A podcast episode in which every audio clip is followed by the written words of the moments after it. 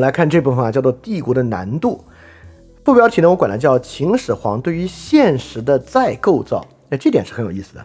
什么叫做对于现实的再构造？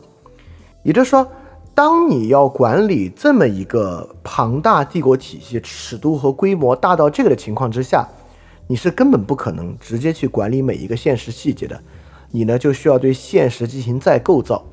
那再构造的这一步啊，到底是能不能行？这就是个很大的问题了。说企业的管理层啊，也不可能去把握企业的每一个细节，所以企业管理层呢，就是使用这个财务报表的方式在对企业进行管理。那对于国家也一样，像我们现在啊看待一个国家的经济啊，比如说我们关心我们自己国家的经济，我们一样是通过财务报表，通过一些抽象数据的方式去看。我们看财政收入，看 LMR 的水平，我们来看制造业信心指数等等等等的方式。这个呢，就可以说这一套报表统计分析的方法，就是我们对现实的一种再构造。这本身呢，任何管理都不可能脱离开这种再构造存在。就对于军事史了解一点的同学，可能都知道啊，整个沙盘推演这个事儿，其实呢，就是对于军事现实的再构造。而这个东西啊，在二十一世纪二战之后，大家就逐逐渐渐发现这玩意儿根本不靠谱。就是沙盘推演这种所谓的战略，对于现实的再构造，跟真实的战场环境是完全不同的。所以现在比较先进的国家，对于战争战略的改进啊，其实都是强化战场自己的决策能力，就是让各个作战单位能够让一定拥有相对合理规模的作战单位。能够自己去做决策的方法，就是我们不相信隔着这一层对于现实再构造是有用的啊，所以确实很多时候也不像我刚才所说啊，好像这种再构造一定是必要的。不管是自组织自己的决策、分散中心等等，都是对于再构造本身的反对。我们不希望来做任何现实的再构造，我们就希望就现实来产生一种分散式的决策，这也是大量可能的。实际上在。一个大型的权力体系之中，不像中华帝国的形式，而是分封制本身呢，也是希望不要有一个中央的再构造，而是让各种管理呢能够深入到不同的区域里面去，由他们自发的形成。因此呢，这个就是帝国的难度了。秦始皇啊，他自己要掌管这么大的帝国，他就是一个人，他是不可能对这个帝国的方方面面都去了解的，所以他一定有再构造的过程。但这个再构造的过程到底好不好，能不能再构造？再构造可能吗？啊，这就是帝国制度的一个很关键的问题了。当然，这也是在说再构造本身的法理逻辑与现实逻辑是不是契合，以及再构造这个法理制度所产生的行政机构、文书管理本身又造就了什么样的现实呢？这么一个二阶的问题。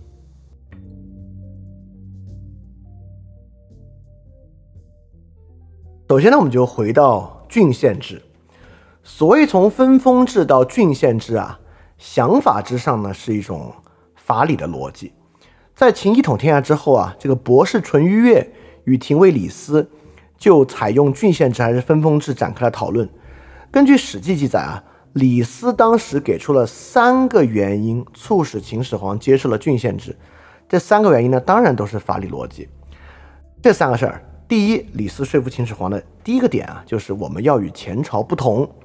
因为淳于越这种人嘛，就是儒生，就很喜欢效法，效法先古。就如果我们不效法尧舜禹三代，我们就要出问题。所以之前是分封制，现在就应该是分封制。那李斯反其道而行之，我们就不应该效法先王，我们就应该搞出我们新的东西。这是法家的这个思想，从韩非，呃，或者从荀子开始，就有这种法后王的思想。当然，这个本身是非理性的，就是到底要是不是只要搞出不同的东西就是好啊？这是秦始皇的执念，我们不评价这一点。我们评价后两点啊，李斯第二点是说分封呢就会导致战争。你看春秋战国打仗不就是分封之后的诸国作战吗？如果不想回到战国的战争体制，我们啊要远离战争就不能够分封，一切都在你的管理之下就不会打仗。好，这是第二点。第三点，郡县制才能够集聚天下的资源，而你把天下资源都集聚了。那些你需要去照顾的分封体系的人，比如说功臣，比如说贵族，你给他钱就行，你不用给他地。在这个情况之下，你留下的财富或者说资源会更多。也就是说，郡县制是一个更高效的使用和掌握资源的制度。你原来需要靠封给他一块地让他满意，你现在可以给他等额的钱，但是你能够留下更多的资源，就是因为你使用了郡县制。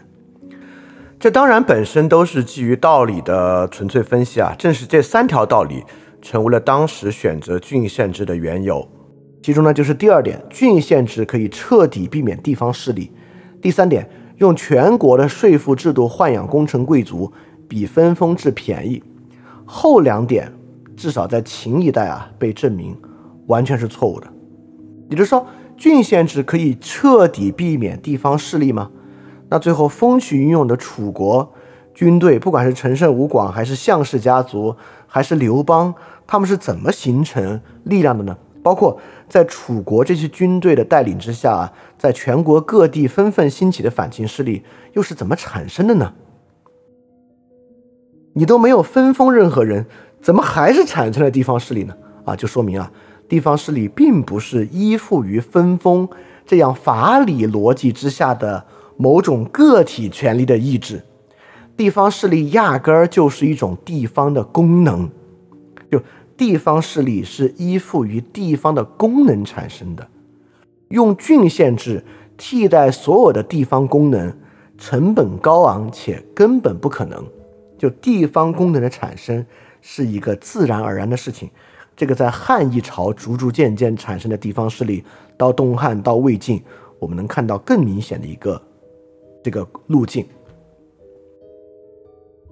当然，直到今天，这都是一个很大的张力，就是因为地方势力或者地方的权力根本就来自于地方的自然功能的演化，而并不是你必须有一个人弄到那儿去，是他的个人权利直带来的。所以，不管是分封还是郡县制，在地方势力这一点上，其实区别都没有很大啊。这一点，李斯的设想是错误的。这个错误呢，恰恰是法理逻辑与现实逻辑的区隔造成的。好，第二，郡县制可以集聚天下的资源，这也是错误的。天下确实啊，用郡县制，天下的资源从法理上都是秦始皇的，但是把这些资源真的都集聚起来，而让它处于可用的状态，财富、税收的集聚资源的产生过程，依然是一种地方功能。设想一种一统的方式去替代它，将这些全部汲取上来，同样成本非常的高昂，在秦一朝就能看出来，这个成本真的是非常非常高昂的。最简单的例子啊，砍咸阳旁边的树来修皇宫，和砍南郡的树运到咸阳来修皇宫，虽然这都是你的资源。但后者付出的成本和代价和前者，在路上的比起这个树本身就多了可能十倍百倍不止，这就更不用说从远方找人来修阿房宫这样的事情了，这就产生了更大的问题。对于后两点啊，李斯基于法理的想象，只要不分封就不会产生地方势力，因此就没有战争。只要不分封，全天下的资源就都是你的。在这个情况之下，你即使用这些资源去豢养功臣贵族，你都能够留下更多的资源。这两个基于法理逻辑的想法，在现实之上都没有实现，而且可以说与其恰恰相反。我们就来看秦秦始皇到底做了些什么事情。在这些事情之中，我们来看啊，李斯的这个想象到底有多贵。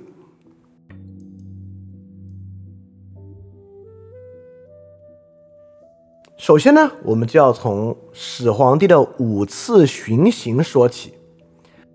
这个始皇帝啊，就是在他一统天下之后，其实当皇帝时间非常短，在如此短的时间之内，他进行了五次巡行，就是周游列国，没没有列国了，周游他的天下。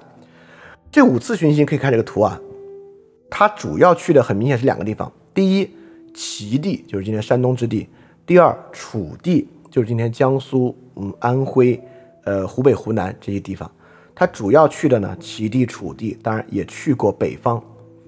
始皇帝呢，就是做了五次巡行，并此，并且啊，就是死在了第五次巡行的途中。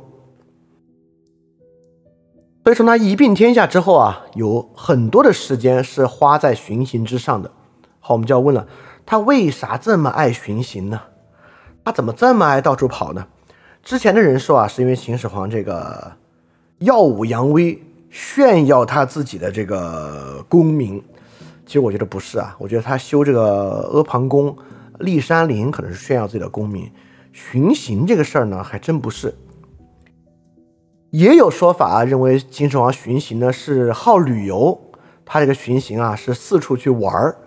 我觉得这个也把秦始皇第一把秦始皇想简单了，再用今天的人的这个旅游关系想象他；第二，把那个时候的条件想得太好了。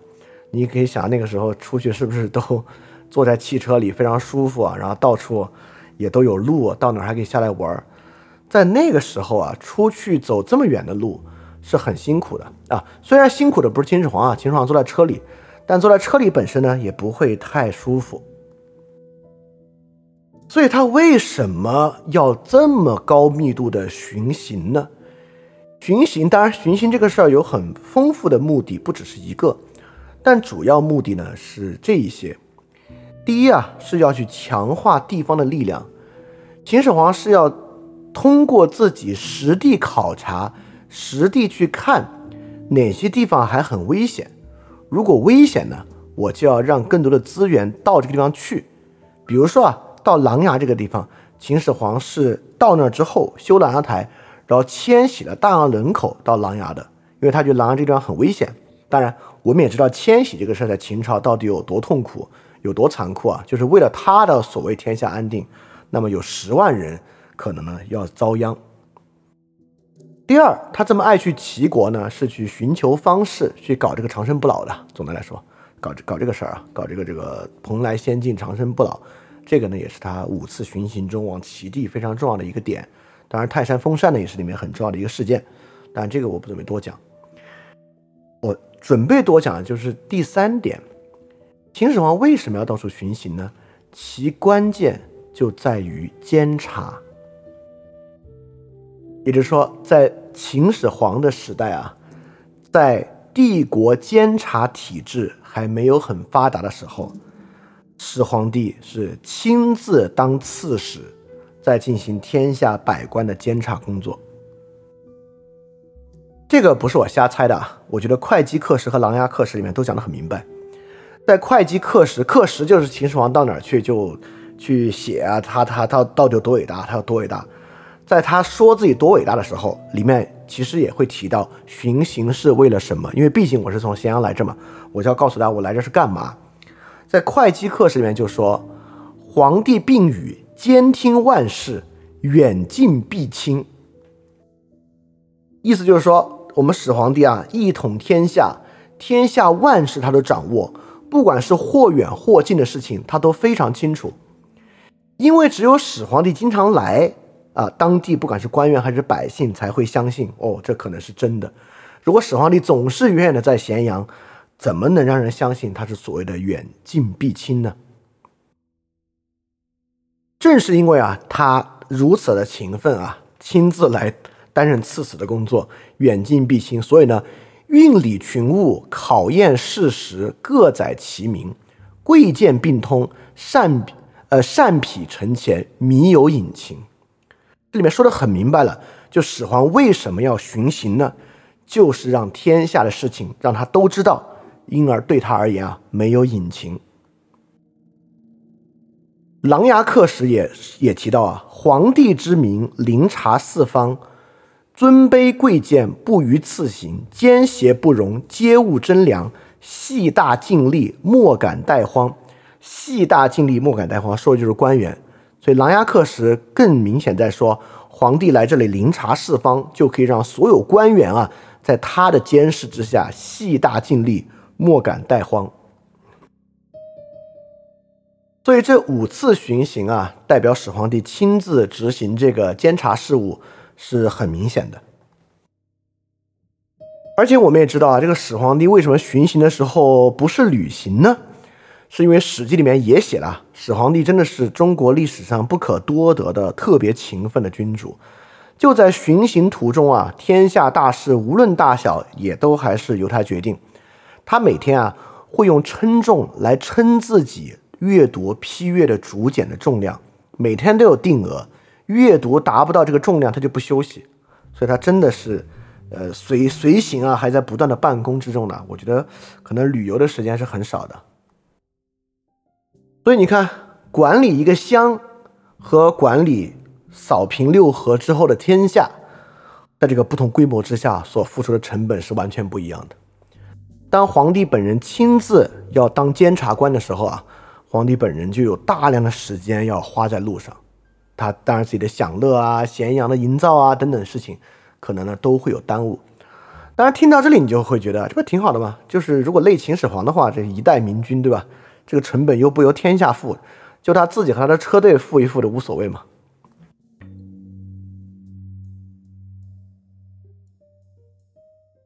这么努努力的巡行啊，到底是为了啥呢？我们回溯一下，在韩非子权力关系的那一期，我们讲到了韩非子的书中典型的君王的权力关系有三个重要的目标：第一，一定要获得信息的优势；第二，所有决定必须完全自主。第三，必须垄断奖惩，这是权力关系的三个核心。好，在这里我们至少就能看到完全自主和信息优势。什么是完全自主呢？就是我刚才讲那个秦始皇每天需要批阅一定数量的竹简，在同期《史记》这一期前面也提到啊，说虽然秦始皇有博士七十人，但是基本上根本就没有用他们。丞相大臣呢，也必须全部听命于他，所有的事情呢，都是由他自己定夺。就是因为他这么刚愎自用啊，所以每天才需要批阅那么大量的竹简。第二，权力关系呢，为了维持自己的这个安全啊，必须获得信息的优势，因为他不能够被人欺骗，他必须获得这么多的信息才可以。所以说呢，才需要亲自巡行，来亲自担任刺史的职位。让天下人呢不可以骗他，就像这个课时里面所写的，他要实现的目标啊，就是需要兼听万事，远近必亲。好，所以说秦始皇做这些事情呢，是明君吗？是勤奋吗？其实都不是啊。我们明白，跟韩非子说的一模一样。他之所以这么做呢，就是为了获得信息优势，为了让他的所有决定完全自主，为了让他垄断一切奖惩。这个呢？才是权力关系的一个基础。好，那我们就要问了，那是不是说没关系嘛？反正累就累他呗，是就累他吗？成本就是秦始皇自己每天的玩乐时间吗？不是，巡行天下五次这么大的范围，其中很重要的一个东西啊，花的成本呢就是修路。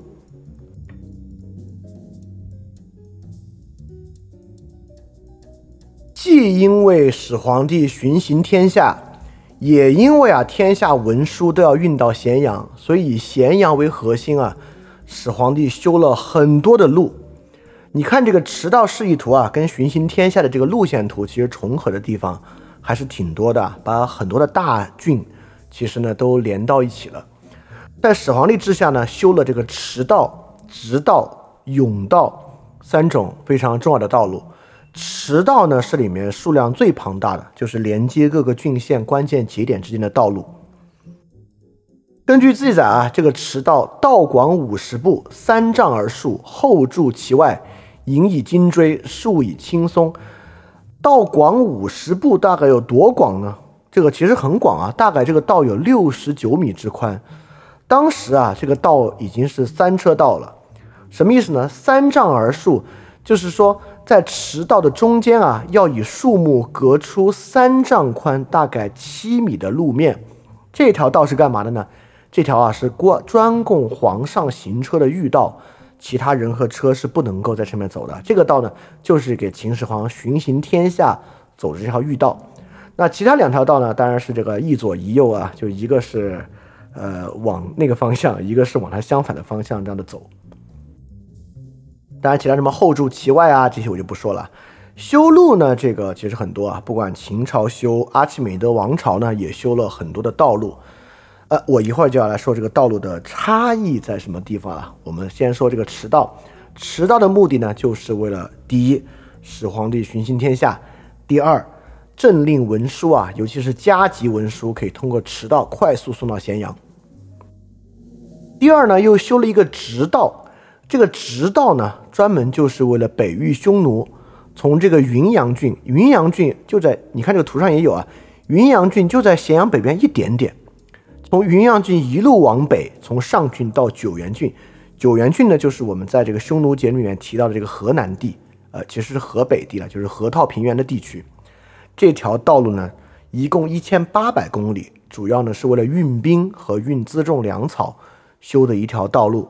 就是，呃，请注意啊，呃，一定要在那个地方修路呢？我真的不觉得是有很理性的原因。秦始皇为什么一定要打匈奴呢？还是因为亡秦者胡这么一个方式的谶语？为了这个呢，修了一千八百公里的直道。啊，你可能会觉得啊，你你可能污蔑秦始皇，秦始皇为了方式要花这么多钱吗？好，我们刚才就来，我们刚好就来说第三个甬道。甬道是什么东西呢？还是方士卢生的建议？方士卢生的建议啊，就是说秦始皇你是这个跟大家不同的人，你啊是最后要飞升成仙的，所以说你平时的运作不能被其他人看见。看见了就破了功，这这这是我戏谑的说法，什么破了功，原意不这个意思啊。所以说，为了这个迷信为目的啊，咸阳之旁两百里的范围之内，公关啊，一共就是各种楼堂馆所之间修了二百七十条甬道相连的东西。什么是甬道呢？甬道啊，就是在这个皇家这个驰道中间的基础之上，在两边修上墙。就修上墙，让墙外的人根本看不到秦始皇的车辆从中间经过，这个呢叫甬道啊。这三个东西呢都花了非常非常多的钱，征发了很大徭役，就是为了修筑这个驰道、直道、甬道等等等等的东西。好，说到这里啊，刚才我们也提到，这个阿契美尼德王朝也修了路，但为什么我真的会认为他们修那个路啊，比我们这个修这个路合算？合算的原因是啥？首先，阿契美尼德王朝修建这个路的根本动因，其实是为了运兵。因为王朝的版图非常大嘛，尤其是我们知道啊，靠东边的版图啊，什么巴克特里亚经常搞起义，所以这个王朝的军队啊，为了四处流动镇压起义，在他们那边呢，又是这个半职业兵制度啊，不像我们这边直接征发周围徭役去打。所以，为了军队快速运转啊，实际上呢，就需要很多的这个道路来连接。当然，我不认为好像为了军队就好一点啊。更重要的呢，我们其实讲巴克特里亚就说到过啊，巴克特里亚呢是这个波斯王朝的这个物产中心。所以说，整个这个道路本身啊，很大程度上被用于商业和贸易。不管是波斯帝国修的这些路，还是罗马帝国连接帝国境内的路。有很大程度上呢，都被商人啊等等中间的驿站啊等等使用，就是它扩充了商业，促进了货物流通。我觉得这个对于人是有用的，但在秦这个体制之下，它压根儿就不让人流动，所有流动的蒸发和这个流都都是流放性质的，它不是流动性质，都是流放。所以在这个情况之下，所有驰道、直道、甬道修起来，全是为了官僚系统服务的。要么是为了他自己想到处跑，要么呢是为了政令文书的递送啊，都不是为了普通的百姓来服务的。所以我觉得这个东西修这么大代价，大家就明白了，这个呢就完完全全是为了这一套行政体系所付出的巨大代价，是秦始皇要产生高速流动来统御帝国所付出的巨大代价。好，我们就来看啊。这个驰道、直道、甬道就不说了，甬道跟这个普通官吏都没什么关系啊，甬道完全就是他自己私人的道路。那这个有这个驰道之后啊，那秦内部除了始皇帝巡行天下之外，平时主要送些什么呢？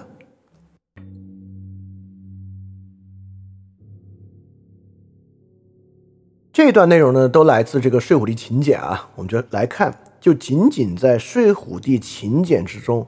跟文书相关的律法其实就非常多，在行书律之中啊，行书就是专门管文书的律法，文书寄送的律法里面就规定啊，传送命令即标明急字的文书就必须立即送，不急送的内容呢，也必须当天把所有的文书送完，不准搁押。搁押的呢，就需要搁押，就是说你呃延误不送，延误不送呢，就要依法论处。通过这一条啊，我们就知道啊，这个秦一朝对于文书的时效性要求非常非常高。我们我们也能理解啊，一个这么大的一个帝国，如果秦始皇知道一个边远的，比如洞庭郡发生暴乱，已经是半年之后没有意义了。那半年之后，你可能派兵去到那儿，早就打完了，对吧？所以你对于任何远方的情况都需要很快速的知晓。所以很明显啊，当时他们的文书是分加急文书和非加急文书的。但不管是加急文书还是非加急文书，都需要以很快速的速度递送。秦书律还规定啊，传送或收到的文书必须严格登记发文的日期和收文的日期，以便及时回复。什么叫及时回复？我们就知道，回复文书也是有很严格的时间要求的。我登记好发文文书，如果别人延迟回复，才能看得出来是他的责任，而不是我的责任。如果文书有遗失呢，就必须立即上报。立臣妾，这个立臣妾，你看就是这个奴隶啊。这个奴隶如果年老体弱，不足信赖，不要派去送递文书。我我们也能发现，这个送递文书很多时候是这个立臣妾奴隶的内容啊。为什么立臣妾他是这个官奴呢？官奴很多时候就要来做这个送文书的事情。征集文书上写明必须急到的，该人已经到来，但是文书居然就是征召的文书，征召的人来了。文书还没有到，就应该要追查责任。所以可见啊，不管是文书内容，就在文书的回复形式和文书本身的效率上，秦律已经有了很严格的要求。但《内史杂》呢，也提到过关于文书存放的一些规则啊，比如说不准带火把进收藏器物或文书的府库。这个将这些物品文书收好之后啊，官吏的色夫和这个吏啊，要轮番的值夜看守。检查周围都没有火，才可以打开闭门户。所以说，呃，就是新建的居舍不可以去靠近收藏品物和文书的府库。所以文书的存放以及这个木质文书失火的问题啊，当时管理也是很严格的。包括啊，这个官府欠债啊，被判处这个以劳动去赎刑啊，呃，如果在另一个县啊，赎子在另一个县，就应该立即发文书到所住的县。由该县呢来索缴这样的东西，所以很明显啊，当时都已经有跨县的刑事判决了，跨县的惩罚吧，我尽量不使用现代这个法律体系的词汇啊。跨县的惩罚呢，跨县协调都是使用文书来完成的。其实上次我们也读到过洞庭郡的一个文书，对吧？就是有一里的人迁到另外一个地方，但是呢，迁过去之后啊，他的年龄信息丢失了，我们就可以看到当时的人啊是怎么使用文书。在这个郡那边踢皮球的，对吧？很像一个踢皮球的状态啊。而且由于当时啊文书量之大，在司空律中啊都有啊，这个令县督官用柳木或其他鞣制书写的木材，就需要削成木方以供书写来备用。没有木方这种东西呢，又用木板来替代，这就是简和这个板的区别。包括啊这个捆这个书简的草啊。平时呢也是需要多加准备使用的，可见当时是很依赖这个文书体系的。好，透过这些睡虎地秦简的具体律令呢，我们就能知道啊，这个秦本身已经是一个文书系统高度发达，且很多时候呢，行政是使用文书进行推进的一个体系了。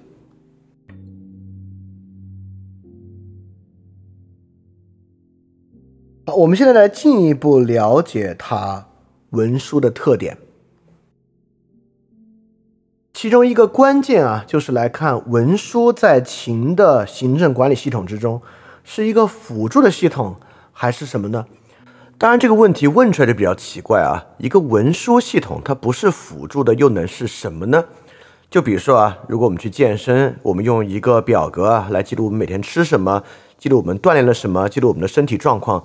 但这个记录本身，它不就是现实的一个辅助吗？它当然不可能成为这个事儿本身了。也就是说，无论如何啊，记录它的重要性都不可能超过饮食健身本身的重要性。但这个问题的有意思之处就在于这里啊，文书系统当然应该是辅助，其中就包含了在秦这一代以及在秦以下的中国政治传统之中，文书系统本身的喧宾夺主。这么一个重要的事情，我们就要来看，在秦一朝它是如何完成和实现这个喧宾夺主的。《管子·君臣篇》这是一个陈述于汉朝的，所以描述的是秦汉的状况。里面呢就提到这么一句话，叫做“立色夫任事，人色夫任教。这个色夫就是官吏的名字啊，所以他们有两种色夫，一种叫吏色夫，一种叫人色夫。吏色夫是干嘛呢？竟有阶层势力论法辟横权等等等等等等啊，反正如此，则利色夫之事究矣。好，有一种叫利色夫，这个利色夫是做什么，他的事就究矣了呢？大概就是说啊，这个利色夫呢，管的就是规章制度、KPI 体系指标、文书标准等等等等。如果他们可以按照这些上面的规章标准来进行文书的判断、决断、刑罚，他的事情呢，以市政、以这些事儿为根本，而不以他自己的判断为标准，那么呢，就算是他们尽忠职守了。现在秦汉之际啊，有这样一类官吏，他们被分类为吏色夫。这类人呢，从来不接触具体的人，不接触具体的事，他们处理的呢就是文书。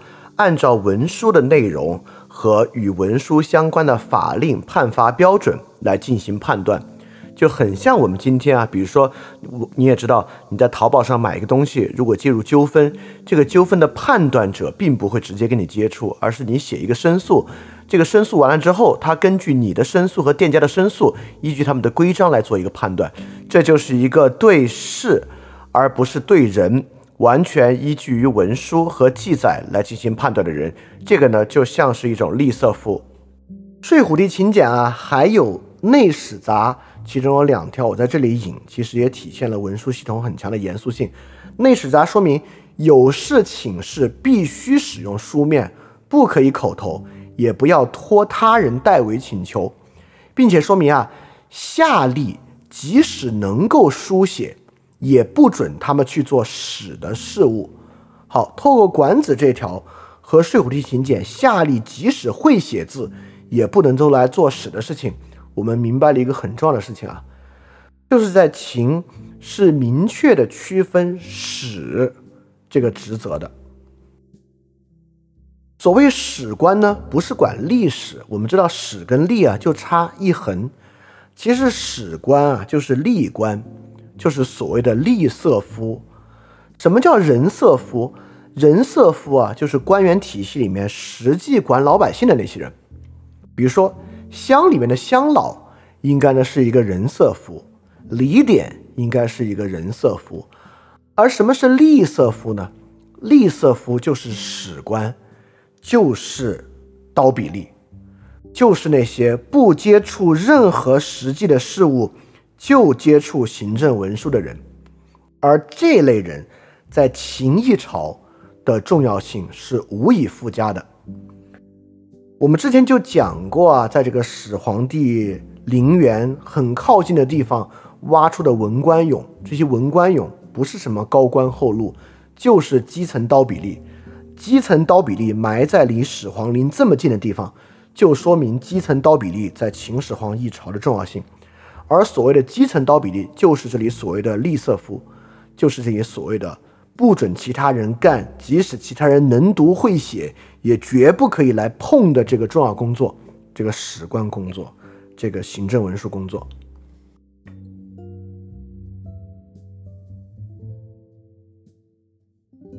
这个史官体系本身呢，并不是秦的专利，周朝就有很严密的史官体系啊。史官体系在周朝呢，也就是行政文书管记述的，就是在秦朝呢慢慢管管转为啊这个治吏的官员。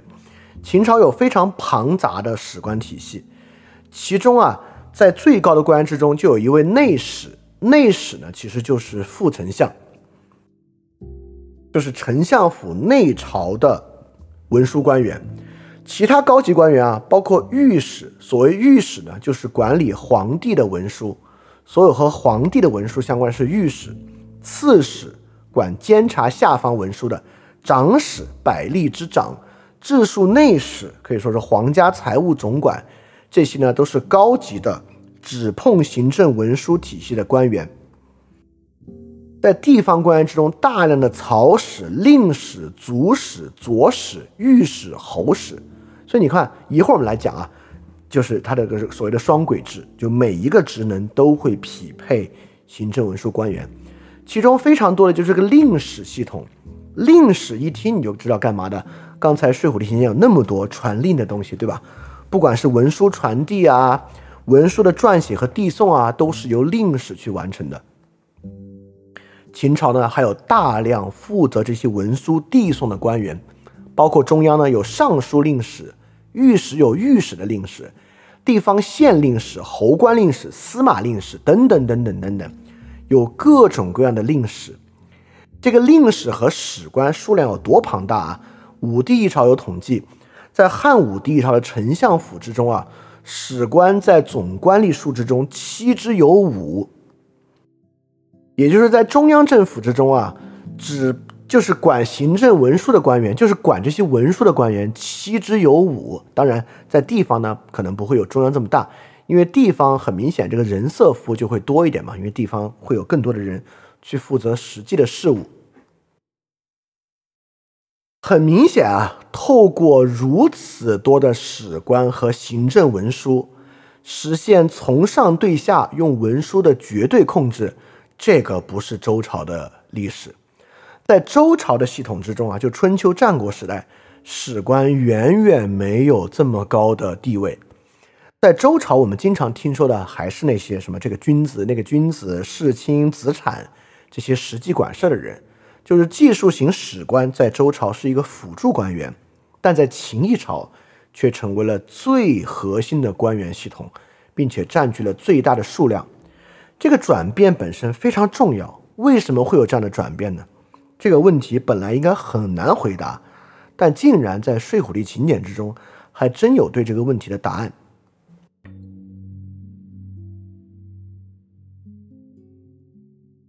在《睡虎地秦简》之中啊。有一部书叫做《语书》，《语书》记载了秦始皇时期一次关键的执政转变，也可能是秦始皇时期很可能最重要的一次执政转变，是一次非常大的事儿。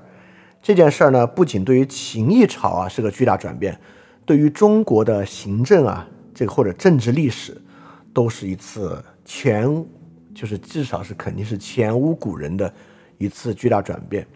这个转变是什么样的啊？就值得好好来一说。这次转变呢，发生在始皇帝二十年。始皇帝第二十年啊，喜这么一个基层官吏接到了这份文书。接到这份文书之后呢，他就把它保存了下来。这份文书是谁发的呢？是南郡郡守这位叫滕的人发给南郡之下所有各县道负责的官吏的。喜这么基层的官吏。也拿到了这份儿，就是省的行政文书，郡的行政文书吧，我就不我就不比喻今天了。这份文书说的什么呢？这份文书说的是这个事情啊。他说，过去百姓有各种不同的习俗，他们的爱好厌恶都不一样，有的呢不利于百姓，有的呢对国家有害。所以说，圣上制定了法律，用以纠正百姓的思想，去掉邪恶的行为，清除坏的习俗。好，你看第一段。这份文书开始指向说，要把我我我就很明白，我就不绕弯子了，要把全天下的习俗变得一样，这是一个对于一统来讲具有很重要观念的一个文书。我大概说一个背景啊，在睡虎地秦简发掘的墓葬内容之中，在始皇帝二十年以前的各种行政文书，因为睡虎地秦简在楚地嘛。其中其实包含了大量楚地的风俗习惯，包括楚地的历法、楚地的名词等等等等。但在始皇帝二十年之后，以及之后我们发掘的秦简啊，这种一统的色彩，采用秦的历法、采用秦的语言和习俗，就变得越来越多。所以说，始皇帝二十年确实有一次对于全国所有习俗的大统一，这个在春秋战国时期一定是个很大的事情。但是这个权力诉求对于习俗进行改变啊，听上去还是一个缺乏实质的事情。比如说，你到底如何改变习俗，对吧？所以说，《睡虎地秦简语书》虽然开篇是要统一一统习俗，但我们还是应该继续往下看，就是这样的一个文本，到底最后他做的事情实际上是什么，以及这个事情与我们刚才所讲的中国历史上前无古人。的一次行政体制改革有什么样的关系？语书接着说啊，因为法律不够完善，百姓中啊就有很多坏人，有干扰法令的人。所有的法律令啊都是来教导百姓去掉他们坏行为的。现在呢，写这个文书的时候啊，法令已经具备了，但是仍然有一些官吏和百姓不去遵守它，不执行君上的大法，助长这些邪恶习俗的人是坏人。所以你看，现在法令没有问题了，有问题的呢。就是那些不去严加对法令遵守的官吏和百姓。啊，非常明显啊，语书要搞的是一次整风运动，整的是什么风呢？这个语书接着说啊，我把法律令、田令和等等法规，我就是这个南郡郡守啊，我把它都整理出来了，命令官吏呢公布于众，使所有官吏百姓都要清楚了解，不要违法，不要违法犯罪。现在呢？我把它公布出来。听说官吏百姓啊，还有一些恶行，居然啊还不愿意更改。县令、县就县官、令臣以下的官员，明明知道这些习俗，你们居然还不加以检举处罪，这是公然违背君上的大法，包庇这些邪恶的人。对，作为人臣啊，搞这些事情是不忠的。如果你不知道这些律令，是你不称职、不明智。如果你知道而不去检举处罚他们，是你不正直，这都是大罪。县令臣如果不了解这些是很不应该的。好，话锋一转，开始说有各种坏习俗，我们要克服习俗，说法令，说到要整风。现在明白要整的是谁了？这是一次励志整治行动。所以说啊，这个事情的标的呢，就从习俗变成了对于一个君主来讲啊更有抓手的利。所以说，这个习俗怎么整治呢？这个习俗啊，就要靠力来整治。但关键就是这个力又如何去影响习俗，以及对于始皇帝来讲，什么叫做力去整治习俗呢？当然啊，这里我不卖关子，这个逻辑很简单。如果始皇帝真的关心下面的习俗有没有改变的话，他呢可能就需要做一些调查，用刺史去了解各地的习俗。但是呢，我们这一节主要的问题意识不就是说始皇帝如何对于现实再构造吗？所以说这个习俗没有那么多，习俗最后就要反映在文书之上。所以始皇帝在这里真正要做的就是你们严格按照文书制度来，只要按照文书制度来，各地的习俗就会产生改变。为什么会这么说？我们马上来往下看。接下来说明白干啥了？现在呢，我就是南郡郡守，要派人去巡视，检举不服从法律的人，依法论处。对于县令臣也要处分，而且还要考核各县官吏，哪一个县的官吏有犯令，臣没有查处的，要将令臣上报处理。本文书在各县依次传阅，抄送江陵工部，由驿站派送。啊，最后也能读到啊，这不是最后啊。在这段也能读到，这个文书本身系统是很严谨的。语书做的事情呢，就是一次秦的官场整风。这次官场整风要解决的问题呢，就是要去巡视有哪些官吏不严格执行秦的法令。首先啊，楚地官吏不能严格执行秦的法令，很容易理解和想象。秦的法令之严苛啊，地方官员不能够检举所有罪过，这是我们刚才之前说的。因为成本真的非常高，这是很容易想象的。好，我们就来看始皇帝二十年啊，出了什么事儿，非要来搞语书里面的这个东西呢？以及啊，我们还是不知道这个所谓的官场整治、派人巡视，到底落实到最现实的层面之上，是要去巡视什么样的东西？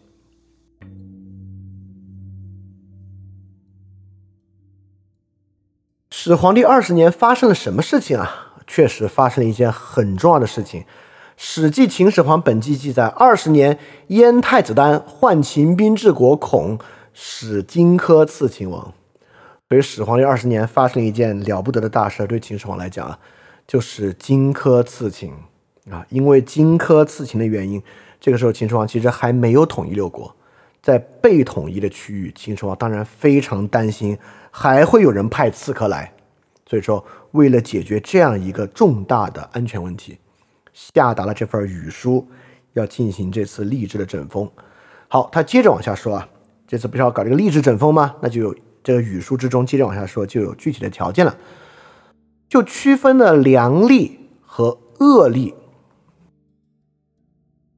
首先，什么是良吏呢？良吏呢，就是通晓法律，没有不能办理的，廉洁忠诚老实，能够为君上效力啊，这都是空话套话。重点来了，他们是什么样呢？他们知道一朝的事物不能独断独行，所以有公正之心，又能够纠正自己，不愿意与别人分开处理事务，因此不会在办事中争竞。哎，这话很很很有意思啊！所以说呢，这个良吏是什么呢？良力最核心的品质是他不会独断独行，能够不与别人分开处理事务，这叫良力。是为什么跟别人不要分开处理事务这个事儿这么重要啊？我们先来看什么是恶力啊？那恶吏最开始也有些空话，不懂法令，不通习俗，不廉洁，不为君上效力，苟且懒惰，遇事推脱，搬弄是非，不知羞耻，轻率出口恶言，侮辱他人，没有公正之心，有冒犯行为，这这都是空话，这都是说他坏坏坏坏坏。好，重要的来了，而且很奇怪啊，实际上他们什么呢？他们是善于争辩，喜欢在办事的时候争竞，争竞的时候。又又又是几句屁话，假装瞪起眼睛，握住手杆，显示自己勇敢；说假话，抬高语音，显示自己善于治理；说违背事理的话，装作悔愧和无知，显示能约束自己；自高自大，蛮横强干，显示自己强干。而而什么呢？而上司还认为他们有才能，这种人必须予以惩罚。好，既然恶吏是他骂的人，我们就反着听，我们就反着读啊。那恶吏很可能在下面是什么样的呢？是那些很勇敢、敢于表达自己意见、有自己的精明强干、被上司认为有才能、善于以法进行争辩的人，要对这些人进行惩罚。语书最后一句。各县道收到本文书，把这个文书发到所属各曹，属曹不受命，就是属曹说屁，我不我不遵守这个，县道就要向郡报告，由郡官命郡的属曹进行责处。这里面过失最多的吏呢，就要继续再往上报，要成为恶吏，那成为恶吏，你肯定就惩罚就完蛋了嘛。好，这个语书啊，在睡虎地秦简之中非常重要，记载了因为荆轲刺秦这件事情。秦始皇在全国进行了一场吏治整风，而这场吏治整风最核心的关键点，居然是跟别人共同处理事务，不要在办事中争竞。好，我们就来看到遇到的问题是啥了？什么叫共同处理事务？共同处理事务到底是一个什么样的情况？所以整个这个兜了一大圈啊，这个兜圈子的过程，我觉得确实极端重要。语书的入手点啊，说的是要改变风俗。我们也知道，这个改变风俗的根本动因来自于荆轲刺秦王。所以说，天下在秦始皇的视野之中，如果各个地方放弃自己的地方主义，来统一在秦本身的风俗习惯之中，也许各地的人对于他的仇恨就不会有这么多。这个呢，本身还是一个法理逻辑的事情，对吧？这个呢，在设想一种抽象的天下的意识和文化上的一统性。但这种意识和文化上的一统性，最后需要落实在现实之中。在现实之中，秦始皇找的是一个什么东西来落实它呢？所以说，语数很有意思啊。最开始所引入的这个，在我们今天也能够想象的这个文化和习俗上的统一性，这么一个巨大的问题，最后的落脚点，竟然是一个基层的官吏能不能与其他官吏共同工作这么一个事情。哇，这两个事儿看起来八竿子打不着一处，但是呢，确实就是我们能看到一个典型从法理逻辑走向现实逻辑实现的过程。那在这个地方，我们就真的要来看看什么叫做共同工作，而共同工作又是如何构成这个行政文书系统的了。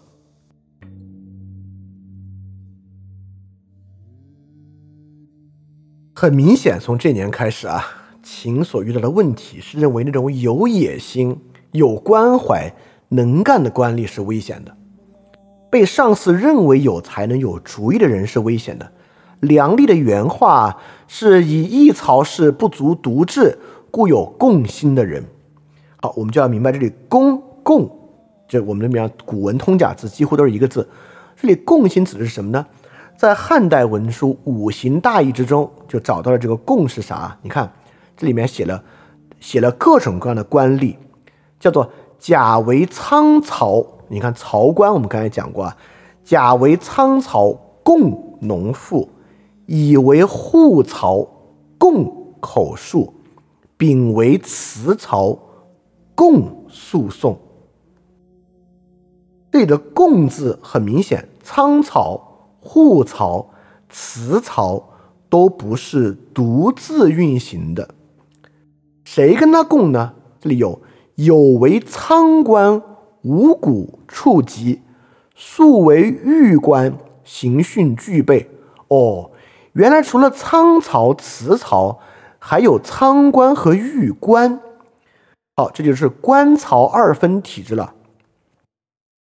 那这里很明显了，所谓官呢，就是实际管事儿的那些人，比如仓官是真正管储藏的人，御官是真正管调查的人，而仓曹呢，就是跟他跟仓官配合来做事的人。辞曹呢是跟御官配合做事的人，配合干啥呢？很明显，行政文书以及看是不是按照行政文书办了事儿。所以在秦汉一代就实行了一种官吏的双轨制，也就是说，像之前讲的，确实有人色夫和吏色夫。人色夫呢是管具体事务的，吏色夫是专管行政文书体系的。每一种人色夫，仓官、狱官等等，都有一个吏色夫与其搭配，这个就是史官，就是专门管文书的官，就是其他人即使识文断字儿都不能当他这个事儿的官。其实呢，他也就是监督官，他就是语书里面提到的那些良吏，良吏呢，就是那些能够跟曹官。跟利瑟夫配合，严格按照他们所掌握的规章行事的人，而没有自己的意见，想用自己的判断来行事的人。所以在秦一朝啊，文书本身是凌驾于行政事务的，呃，或者说，在语书的这个官场整风之后，文书官是凌驾于普通行政事务的。在语书之前，很明显啊，在各地还是有很多按照自己的想法。进行判断的地方的人色夫，但在语书之后，利色夫的地位就提得越来越高了。所以这时候需要的呢，是对始皇帝而言啊，有责任心、能干不重要，照章办事是最重要、最核心的一个品质。所以我们总结一下，在语书这里被我说的这么了不起的前无古人的。不是了不起啊，就影响如此深远的前无古人的一个行政改革是什么呢？就是在这个行政改革之中啊，面对如此巨大的一个国家，我们第一次，我们如果用这里这里的话说啊，把利瑟夫放到一个比人色夫远远重要的位置之上，我们第一次在一个行政系统之中，把行政文书和按照行政文书照章办事儿这个事情。看得比具体事务要重要。之前不管是儒家、是法家还是其他家派，实际上对于不同做事儿和对于一个事情人际关系、君臣关系处理的态度不一样，但是着眼点都还是在事的处理之上的。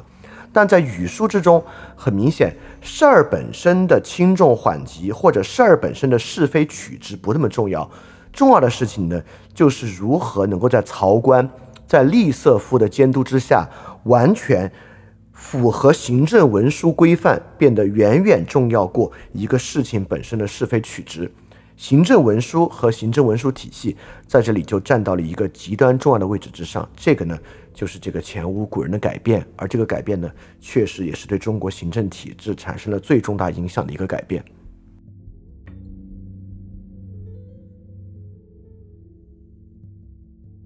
好，我们现在明白了。始皇帝在其来自于春秋战国时代史官的基础之上，建立了非常庞大的令史文书系统，这些令史文书系统呢，就是一个帝国的权力中央对其他事物进行管理的一个体系，是始皇帝对万事万物灌输他的意志的这个根本手段。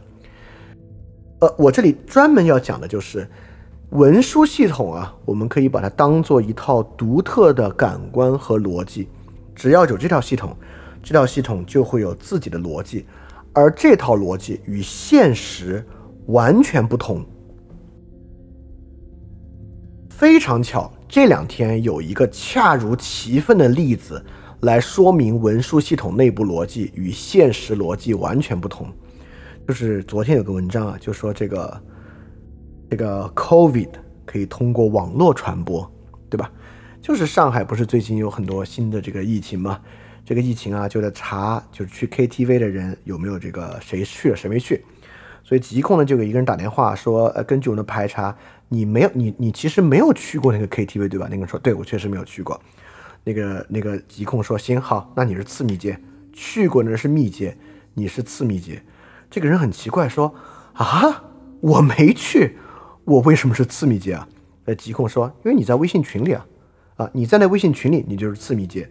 所以说这事儿被戏谑的称为啊，这个 COVID 可以通过网络传播，对吧？因为我在微信群，我变次密接，听上去不可思议，但是在文书系统内部，它就是一个可以想象的，这是一个明显的文书逻辑。也就是说呢，说明这个 CDC 这套系统啊，它既有现实逻辑，也有文书逻辑。一旦这个人进入了文书逻辑，怎么样？难道不管他吗？他作为这么一个人群啊，一旦进入了文书，文书系统由于要对文书对象负责，就必须对他进行管理。所以这些人虽然没有去，虽然只在一个微信群，但也必须对他做点什么。因为如果你对这个文书对象不做什么，那就是失职。在今天的文化之下，就是失职。要做什么，怎么做呢？那就是次密接。虽然在现实逻辑之上非常的荒谬，但在文书责任逻辑之上。却很清楚，所以一旦有文书行政系统啊，这个文书行政系统就会有自身处理问题的逻辑，而这个处理逻辑就是我们最开始说的，它更像是一个法理逻辑，它与现实逻辑之间有很大的差异，甚至在这个例子之中，我们能看到它很荒唐。而一旦出现这种系统呢，系统本身我们刚才说了，这个曹官就是利瑟夫。它本身所谓的共同办公啊，很大程度上是监督事务官的。为了监督事务官和限制官吏的权限，所以说呢，这个就是所谓韩非子讲治吏之术的核心了。我们之前讲到，韩非子说：“人主者，守法则成，以立功者。”所以说呢，就是虽有利，闻有有利虽乱而有独善之名，不闻有乱民而有独治之利。所以说，民主呢治利不治民，所以君主呢根本不用治民治利就行了。君主如何治利呢？是在秦一朝啊，使用文书行政系统，由主管文书的官员监督其他官员来治利。那既然治利呢，它就可以超出现实逻辑，不断的在其内部进行增值，这也是实际发生的事情啊。武帝呢？武帝晚期啊，有一个巫蛊案，这个巫蛊案牵连了非常多人，是武帝一朝最大的政治混乱。在这个政治混乱之后啊，武帝就决定啊，要对这个官场好好整治一番，就由这个酷吏张汤赵禹论定诸律令啊，就在他们俩啊，就是进一步增加限制官吏的律令之后。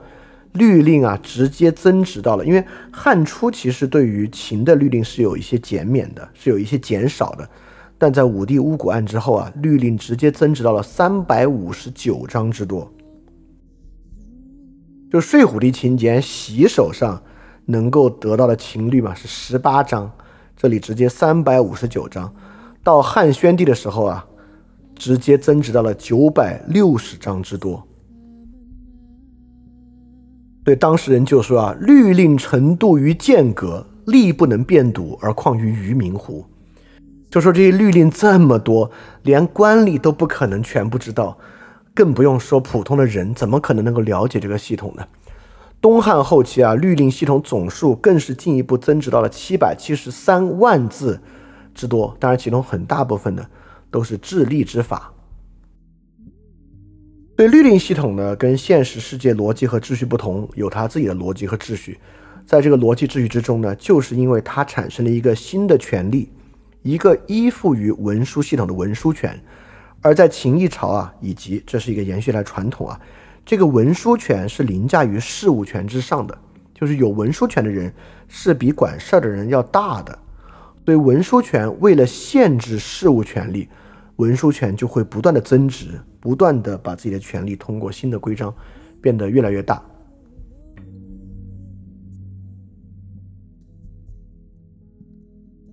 你可能在想，哎，凭什么会变得越来越大呢？你这个话好像听着没什么逻辑啊。为什么它是凌驾于事务权之上的，它就会变得越来越大呢？啊，当然，如果刚刚那么说，是没有说明白的。它为什么会变得越来越大呢？就是因为啊，智力观。就是利色符在变得越来越多，因为在这个体系之中啊，真正管理和操纵行政文书系统的智力之官的权力更大，这种人呢在变得越来越多。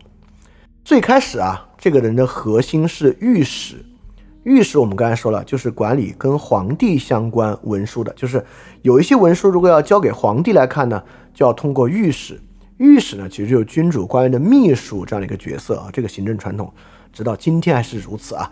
那御史呢，位列九卿，一直呢是协助君主去处理文书事宜，本身呢也会需要弹劾百官。在《睡虎地秦简》啊《魏杂》中就有说到啊，每年啊这些人啊都要去御史处核对刑律，来看自己手上的刑律啊跟新的刑律是不是对。所以御史呢，在很多时候就要做这个总的。法令官这么一个角色，但是呢，他虽然是君主的秘书，但还是啊，对很多君王来讲啊，这帮人还是跟官员走得太近了。所以在武帝一朝的时候啊，就提拔了很多尚书啊。你我们知道，后来中国尚书的权力很大的，但是其实原来在武帝一朝的时候，尚书只是少府的最低级官员。所谓少府啊，就是管理皇帝饮食起居、宫廷园林的这样一些皇帝的私人部门。尚书是这些私人部门里面管理文书的低级官员，也就是说，这些人啊，以前是不管国家行政事务的。国家行政事务和皇帝有关的人员是御史，而这些原来啊，仅仅管理文书收发的小吏尚书。在武帝一朝呢，由于分内外朝啊，内朝的核心呢就是这些尚书，被提拔行了新的文书系统的核心。到汉元帝的时候啊，尚书令已经是百官之本、国家枢机了。好，你看，因此在武帝一朝呢，既有御史，也有尚书，这两个呢都是对于吏进行管理、操纵行政律令系统的人。不仅如此啊，在尚书之外。各个不同的局口都在搞这个东西，丞相府中又设立了司职，专门这个人辅佐丞相呢来举部法，还是监察官。丞相府下面呢就有东曹、西曹、奏集议事曹等等的东西。所以说，不光和丞相平级的御史负责监察和吏的管理，汉武帝又新搞出了尚书来进行管理。那么，丞相府内部还有司职进行管理，所以这个对于吏的管理啊是不嫌多的啊。这个真是中国以后一直的传统啊。我们之前其实也提到，不断新的治理官变成地方官，因此君主又要发明新的治理官，治理官又变成实际的地方权力，因此要叠加一层新的治理官，到明朝走向它最大的顶峰状态。那么，就是我们回答刚才问题啊，为什么治吏的条令？行政律令会越来越多呢，就是因为治理官的不断增值，这个团队本身的不断做大，这个系统呢才会不断增值下去，是一个根本的原因。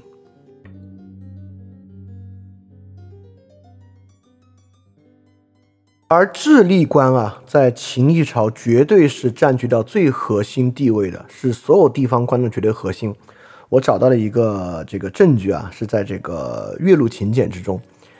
岳麓秦简啊，讲到了一个各种官员的罢免方法。这个罢免方法是这么说的：诸吏为诈，就是这些人如果坏的话啊，有两种罢免路径。一个呢是足使、臣、尉以上上御史，属尉佐及乘车以下上丞相。什么意思呢？也就是说，如果是足吏、臣、尉这些以上的人。这些人的罢免要交给御史，就交给御史就是交给皇帝，因为御史是帮皇帝处理文书的嘛。属卫佐及乘车以下的职位要给丞相，就这些人，丞相就可以罢免了。而我们知道，令是皇帝直派的，比如说县令，这个郡令、郡属是是直派的，不用说了。令以下就是丞，丞是很高的职位了，比如说郡丞和县丞。尉也是一样，是地方的最高的军事官员，郡尉、县尉。但在这个请柬之中，臣和尉之前，居然是足使。足使就是一个地方最大的文书官，也就是说，实际上一个地方最大的文书官是在实际行政的臣和尉这种高官之上的。就我在读到这一条之前，我也没有想到足使居然在臣位之上，在罢免序列之上，可见啊，智力之力在秦一朝是有绝对核心的地位的。这点上的极端性质啊，甚至比后面的朝代都还要再强烈的多。所以说，整个这套系统，就是文书行政系统和治理文书的史官、吏强夫，以及由其构成的监察系统。构成了我说的什么呢？构成了华夏帝国的内感官，我们就有点像这个人的外感官和内感官啊。一个帝国行政嘛，它的外感官当然就是治理具体事务的山川河流、人民、开凿、运输、仓库、制作、军事，这些是真正的实际事务，所谓符合现实逻辑的实际事务，这是外感官。按理说呢，一切是以外感官为主，对吧？就是。因为整个帝国体制就是打理这些事务的嘛，但是这个华夏文明的特殊之处呢，就是这个内感官的重要性。律令、文书、监察系统构成了一套既庞大又复杂又极端重要，而且在秦一朝完全凌驾于具体事务以上的一个系统。而这个系统呢，就构成了一种与实际社会状况。形成高度张力的系统了，也就是说，在秦一朝的吏治管理之中，吏能不能照章办事，能不能符合这套内管干系统，远远重要于他的实际事务做得怎么样。所以我们会发现，不管从巫蛊案到汉元帝到之后，法理逻辑事务的缺陷，不是靠让它更符合现实逻辑来实现的。而法理逻辑事物的缺陷是靠打法理逻辑的补丁，就是法理逻辑缺陷是靠制造新的部门、创造新的职位、发明新的律令来完成的。这个呢是一个很特殊的，尤其在华夏帝国秩序之上非常显著的一个情况。所以，我们最开始在看的那个问题啊，我们就是在看整个秦一朝啊。推行的这种制度，以资源为核心，进行各个地方管理、徭役、乡里管理，这些是不是一个成本合理的制度呢？我们就来论证它的成本到底增值在什么地方。我们就发现啊，所谓帝国的难度，在这种大规模的情况之下，为了填补大规模中间的问题，秦始皇的实现方式是一种对于现实的再构造，再构造到哪里呢？再构造到一条非常庞大的文书律令系统之中，整个帝国使用文书律令系统对于现实进行再构造，透过文书律令系统的这种内感官压过现实的外感官来实行统治。因为外感官这个东西啊，是自有一套社会的逻辑，这个社会的逻辑是真正在君主的设计和感受之外，在君主的意志之外的。但这套内感官却能够更好的去符合君主的意志、君主的想法，以及秦始皇个人的野心。所以，就是因为这样的原因，秦不得不在无法对天下实行良好的信息，因为秦始皇即使巡游更多再多次，他都不可能真正掌控万物。所以，真正掌控万物的方法呢，就是治吏而非治民。而治吏呢，就是要建立一套非常庞大的行政文书系统，以行政文书所谓共事的方式来替代监察与覆盖现实逻辑。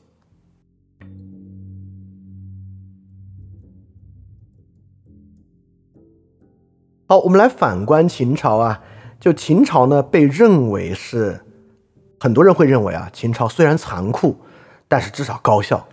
他要不高效，他怎么能扫平六国呢？但我觉得啊，扫平六国可能跟军功等爵制这种残酷的杀头加爵制度有分不开的关系。它真的高效吗？真的很难讲。所以，我们今天就在回答这个问题。我们先不管它残不残酷，这样一个价值判断，我们就来看它到底是不是高效还是不高效啊？我们就总结一下，我们从一个制度成本的角度来看，它真的高效吗？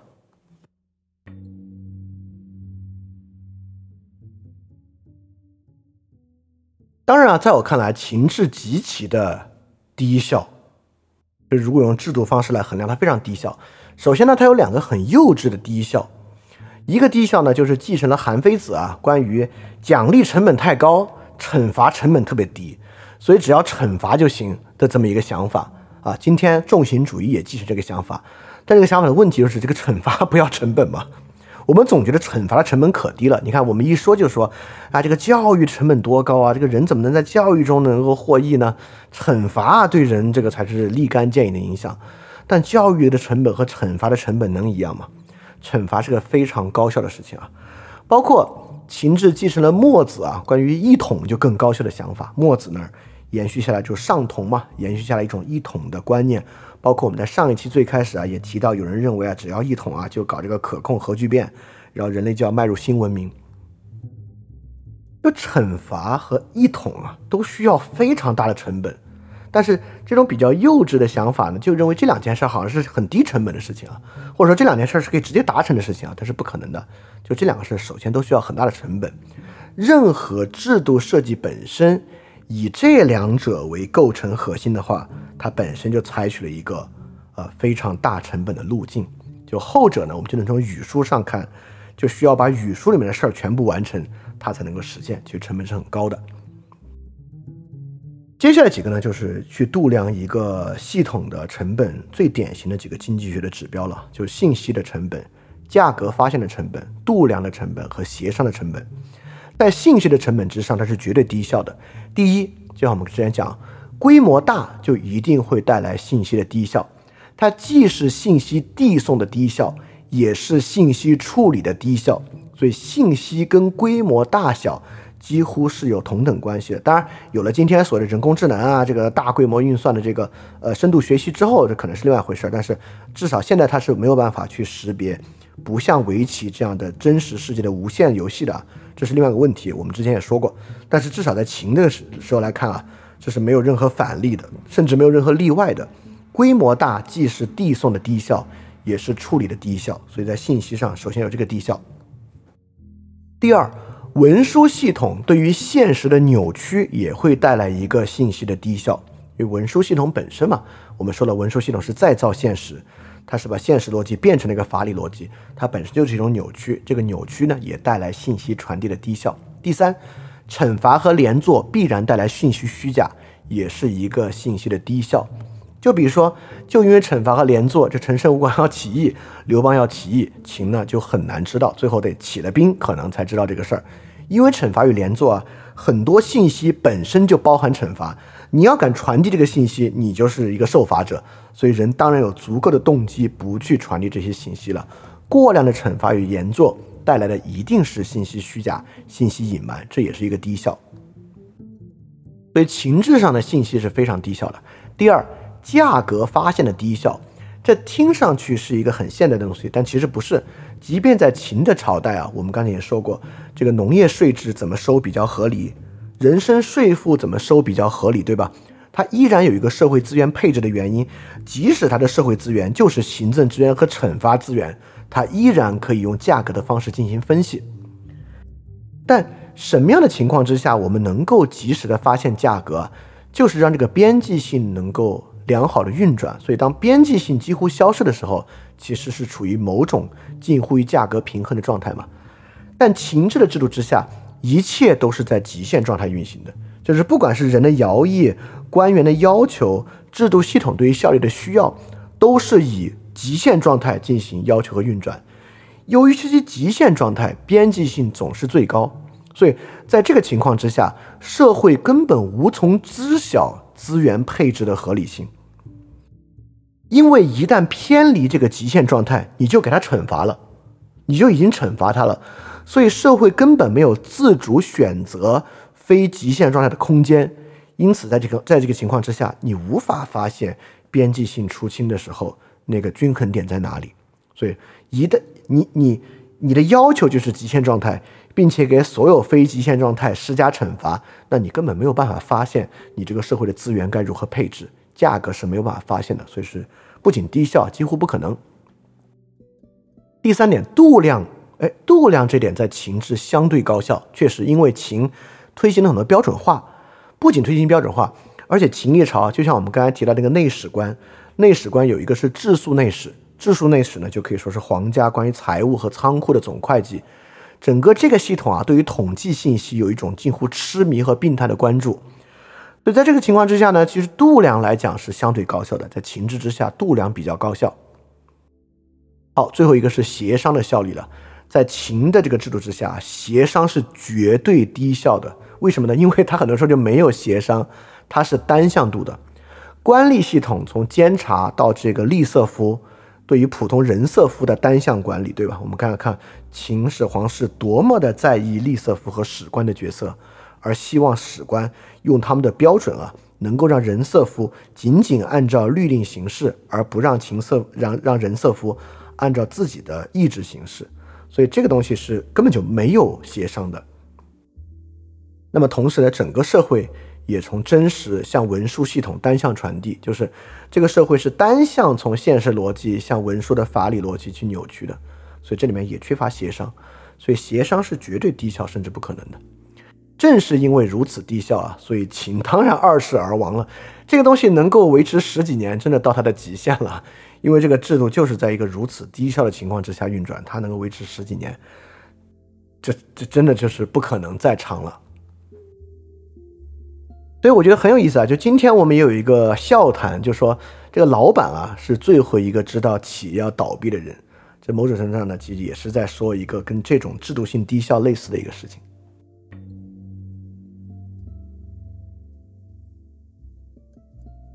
所以我们最后说啊，这就是。整个理性主义的代价，我们之前也说到啊，在这个先秦时期，中国的文化是非常理性的，就理性到啊，连这个系统神话都在先秦之后几乎就完全干掉了。我们都，我们这个文明居然没有系统神话，可见我们真的是非常理性。因此呢，我举了几个典型的例子啊，也跟情志高度相关。荀子所提出的那种整体社会计划是高度理性化的，韩非子所提出的权力关系也是高度理性化的。从这些角度来讲啊，中国先秦已经发展出了极其高度理性化的思想。那不管是我们之前讲的资源化的基础视角啊，整个帝国的目的就是资源的最高效使用，这本身也是理性的。整个行政管理用人身税赋，人身税赋使用徭役和乡吏管理系统，达到对于人身最大的调用，这本身也是高度理性的。为了让这套系统可以运转啊。用整个道路体系建立进行巡行和文书传递，文书官的庞大系统的匹配，文书官的基础之上建立对于事务性的监察官的设置，等等等等，这套想法也是极其理性的。我们从一个管理事实的帝国，成为一个文书内的帝国，一个依傍于文书的逻辑关系形成的，当然是一个法理上非常好的、非常理性的逻辑。这是我为什么说情志。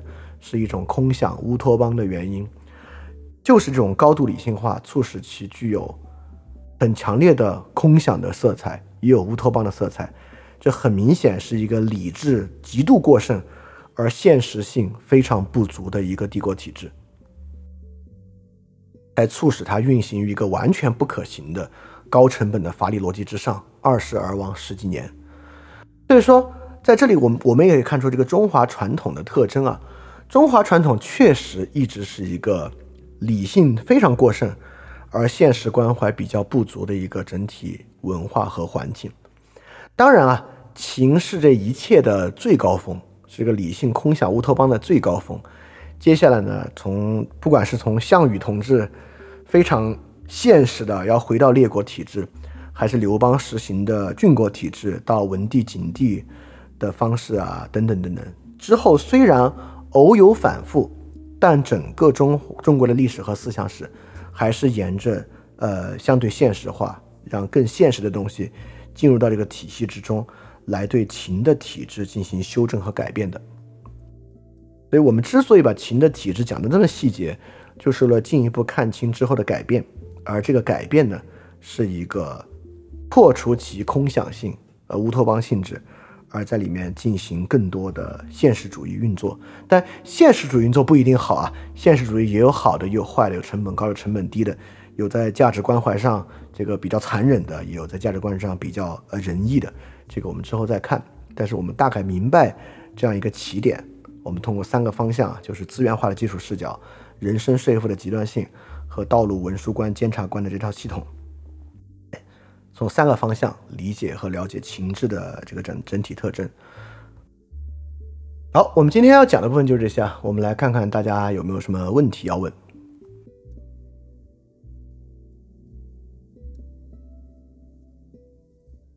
好，这个问题啊，说同期中国以外的其他文明不通过形式不通过文书系统管理领土国家吗？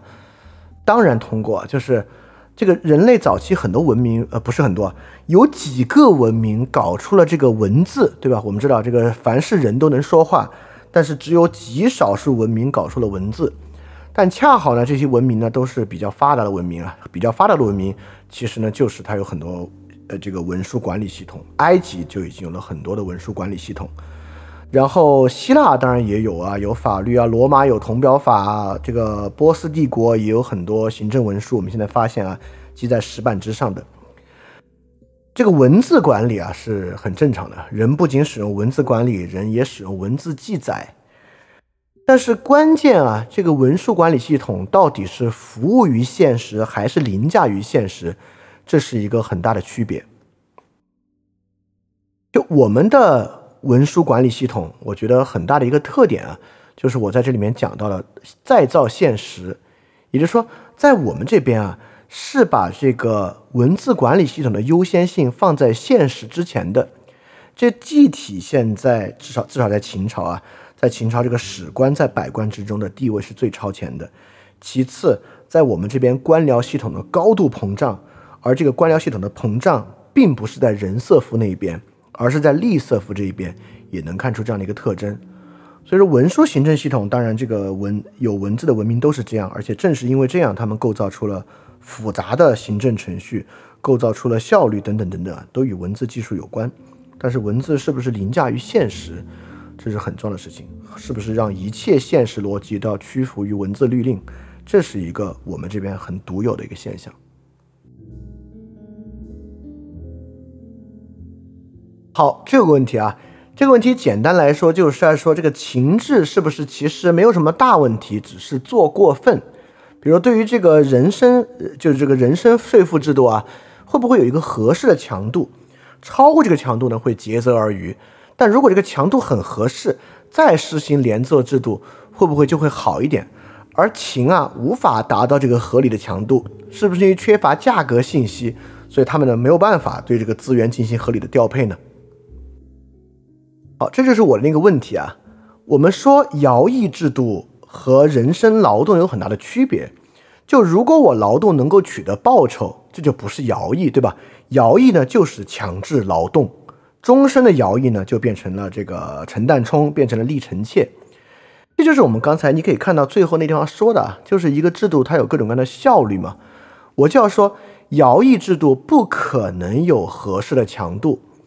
就是因为徭役制度本身啊，就是一个极限状态，它就是一个你要么做，要么就是成为奴隶，要么死这么一个状态，所以它没有价格发现的机制，也没有协商，所以我们很难想象在秦啊有一个这个非常伟大的人，他还恰恰就能算出来这个徭役的合适强度来说啊，一年就是比如说四十五天。因此秦啊能够处在一种高度精密的四十五天徭役再加上连坐的情况之下，长治久安，这个不可能。这不可能原因呢，就是因为系统是演化的，是在不断碰撞之中进行的，而不是计划的。当然。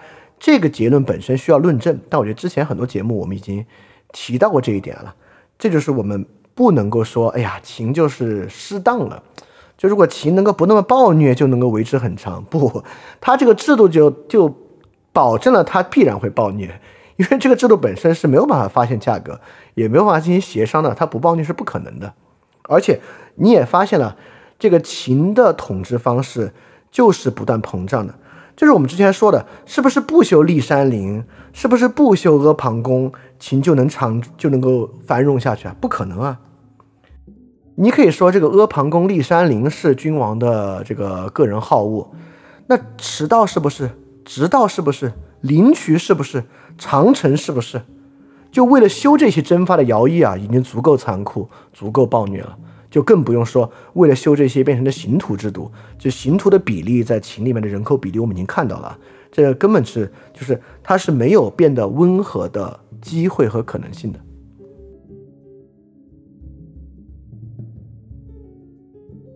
哦，这个问题啊，就是说秦这种制度是不是可以说是没有战略而只有策略？策略呢，就是对于这个整个社会的不断攫取和限制。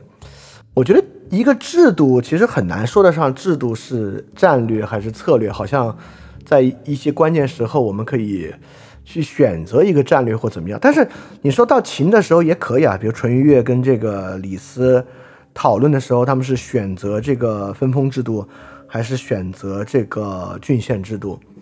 嗯，但我觉得对于古人来讲啊，把选择制度作为战略这一点，我觉得好像要求稍微有点高。因为即便在各种其他文明，好像也没有看到他们有选择什么制度，就是制度本身还是一个演化色彩很重很重的东西。就像我们之前说，秦处在边疆系统的特征和与晋强，就是同样框在太行山之内，而晋本身搞了搞了李悝变法，可以说某种程度上就有点决定秦要搞类似的变法了，不然他。在晋的高压竞争之下，甚至都不可能竞争过晋国，对吧？所以这个情况之下，好像秦走向这个路径，还真的很难说是他们真的是有什么主动的选择的结果。好，这个问题啊，说这个文书管理系统凌驾于现实之上的冲动，是不是和后面的类似于类似于像这个明清两代的一些文字限制这些有关呢？这文书的权威性是不容挑战的，我觉得这个可能还不是啊，就是文书本身在行政系统的权威性和一些文字本身的禁忌性这两个事儿，我觉得还不太是一个系统。为什么呢？所以我觉得文字禁忌性更大程度上应该来自于就是呃，比如说君王名号的避讳系统，比如说这个秦王叫郑嘛。因为叫郑的原因呢，这里面很多其他使用郑字的情况之下，这个郑就要被避讳掉，就必须改一个官名。其中最典型的就是这个秦二十等爵制里面不是有个彻侯吗？但汉武帝叫刘彻，所以彻侯就必须改个名字，因为你不能叫，就是他叫刘彻啊，所以他这个名字是需要避讳的，所以彻侯就必须改了另外一个名字。所以我觉得后来的禁忌制度可能和这种避讳制度的关系要大一点。好，这个问题啊，说在技术水平低下的古代，要维持管理的有效和持续，文书治理和法理逻辑是否有迫不得已的必然性和合理性呢？我觉得是没有的，因为在技术水平低下的古代，甚至在技术水平特别高超的现代，要维持管理的有效和持续，最好的方式啊，就是促使信息高效流通，价格及时发现，社会合理协商。就是所有的这一切，其实都走向一个相对分权的状态，在一个这当然分权与帝国并不矛盾啊，就是比如说帝国行省制度是一个相对分权制度，但郡县制度就完全不是。就是把一切都纳在一个中心来，不管是在技术不发达的过去，还是技术很发达的现在，都不是什么高效的制度。我觉得这不是迫不得已的必然性和合理性，就是你很很明显，从秦往后，不管是走向郡国体制，走向各各个地方主义、地主门阀，就是很快啊，这个整个系统自然就会走向另外一种更高效的方式。好，这个问题啊，说看来文书系统的一大作用是证明执政合法性，不是啊？文书行政系统不是为了证明执政的合法性，是为了为了什么呢？我们之前说了，为了实现韩非子所讲的权力关系的三个要素，为了实现信息优势、完全自主和垄断强整、垄断奖惩，这个是文书行政体系的作用，不是证明合法性啊。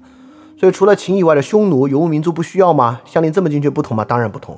就是游牧民族内部单于和旗下各个王的关系，不是一个纯粹的权力关系，就是他们还是在一个部落联合基础之上形成的，没有这么紧密的权力关系。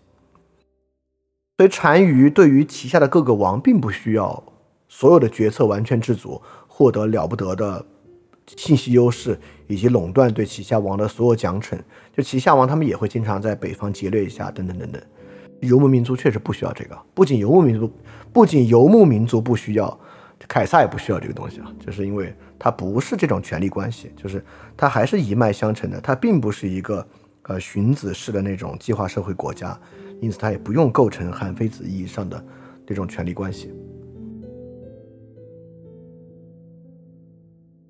好，这个问题啊，说这个徭役税赋制度是不是会导致国家难以存储？就富裕的时候只能把财富，比如老徭役嘛消耗掉，急需的时候再能加税。呃，我我呃，某种程度上可以这么说啊，比如说，如果国家能够收货币税收，对吧？他把货币存起来，那在应急的时候呢，就可以拿货币来购买。但其实情况也不完全是这样。第一，当古代没有一个商品社会的时候，实际上货币的储藏属性有没有那么强，这本身就是个很大的问题。其次，即使储藏很多货币啊，在资源很急需的时候呢，也会导致这个资源价格大幅上涨。之前储存的货币有没有那么强的购买力也很难，所以，我们站在今天有货币这个储藏媒介的情况之下，我们想象好像这个徭役制度还挺愚蠢的，对吧？你要能收货币税，岂不是更好吗？呃，对于那些经商民族，会发现他们自然的就是比较倚重于货币税收，像希腊呀、波斯啊都是如此。但这不是因为他们更懂得贮存和贮藏，是因为他们在贸易的传统之中。我觉得我们。我们没有在贸易的传统之中，先秦更没有商业社会，所以说采用徭役制度，它当然会有不容易贮藏的原因。但即便在那会儿全部转货币税，那钱存着也没有那么多用。好，这个问题啊，在问所谓的极限状态之下没有办法知道资源价格的合理性，这可以再详细说一下吗？能不能举个例子？哦，我觉得能举个例子是最好的。我想想能不能举个例子啊？好，我举这个例子吧，就是，比如说在禁酒令时期啊，和类似禁酒令的这个购买禁令的情况之下，一个商品本身的价格啊，第一，就跟你和那个，比如说禁酒令时期啊，美国好的黑帮，就跟你和这个暴力机构的关系远近产生了非常巨大的关联，在那个情况之下，一个人是对于。酒类产品的价格是完全，第一，它是大幅度浮动的；第二，不同人的购买是完全不同的。所以这就是一种例子啊，在这个极限状态之下，就当我们完全使得一个商品，比如说没有办法正常流通情况之下，它的价格机制也是会失效的，会出现很大的问题。出现很大问题会什么样呢？比如说你是一个上游的这个酒精生产商，你甚至不知道你该如何定价，也不知道你该如何做生产计划。当然，就那会儿的酒也不是酒精勾兑的。你是一个上游的专门供给酒的粮食生产商，这个酒精生产商的例子举得不对。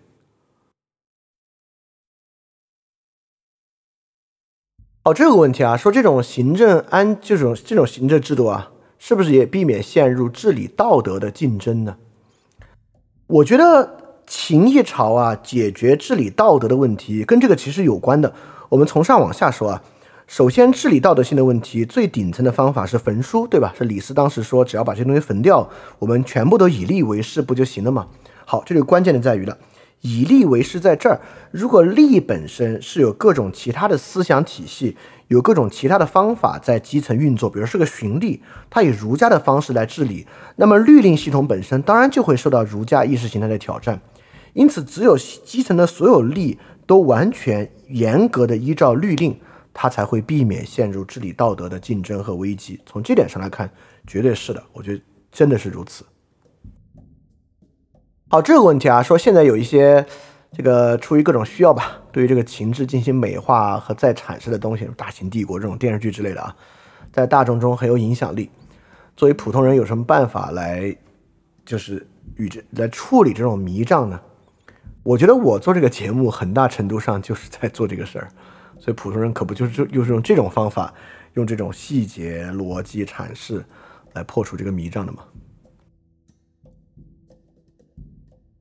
好啊，大家问了这么多问题啊，非常感谢大家的问题啊，很多很有意思。那我们这期节目就到这里结束。我们把这个情志的起点这部分啊，应该我觉得这三期节目，第一啊讲得很细致，第二也应该把这个起点已经讲明白了。所以说再往下看中国历史啊，对很多细节，比如说。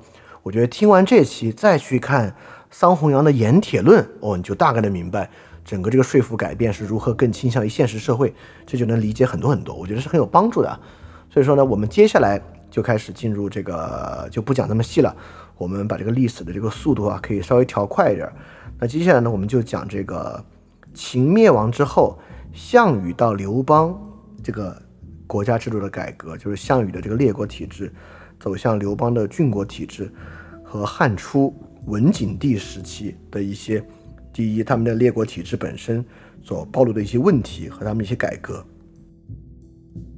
我们下期就来讲这个问题。我们尽量把这一段讲快点儿，然后到汉武帝一朝呢讲细一点，因为汉武帝一朝啊，这是可能又是一个重大的改变啊，就是从这个秦灭亡一直到武帝。前面呢是一个周期，到武帝那里又是一个非常巨大的改变，对后世也留下了很深的印记。所以，我们大概以这个方式来讲，我们用一期节目呢讲到武帝那个地方，然后开始用几期节目来讲武帝一朝时候的方方面面的事情。好，那非常非常感谢大家今天花这么多时间来听《翻脸二零》第三章啊，也希望这个节目能够对你有所启发。那么呢，呃，接下来我们也可以在群里面继续讨论。那我们下期节目再见，大家记得敢去相信。翻转电台需要你的支持啊！因为之前有长期以来啊，一直四年以来支持我的一个大额捐赠人，我跟他的捐赠期限到期了，所以现在呢，我要来看翻转电台啊有没有可能自己造血，可持续的继续发展下去。但是翻转电台呢会继续保持非知识付费模式，不管是电台节目、文章、知识社群，都保持全免费的模式，也不需要接广告或者做定制节目的方法，能够保持独立的运营。所以，在这个背景之下，需要大家的支持捐赠。希望翻店呢这个创作机制可以保持下去。如果运气好啊，钱多于我自己的生活所需，它还会用于做事侠创作机制本身的创作补贴。所以说，特别希望你通过 p a t r o n 和爱发电这两个平台赞助。如果你需要知道 Patreon 和爱发电的地址，请去 Show Note 之中看。好，谢谢大家了。非常感谢你收听本节目。如果希望每周一加入微信群，跟我们一起学习，提出问题，看到每次分享的 Keynote。可以微信添加“想借 Joy Share”，想借的拼音 x i n g j i e，Joy Share j o y s h a r e，并说“牛津通识读本”，就可以被我们拉入群中，每周一起学习了。欢迎你来。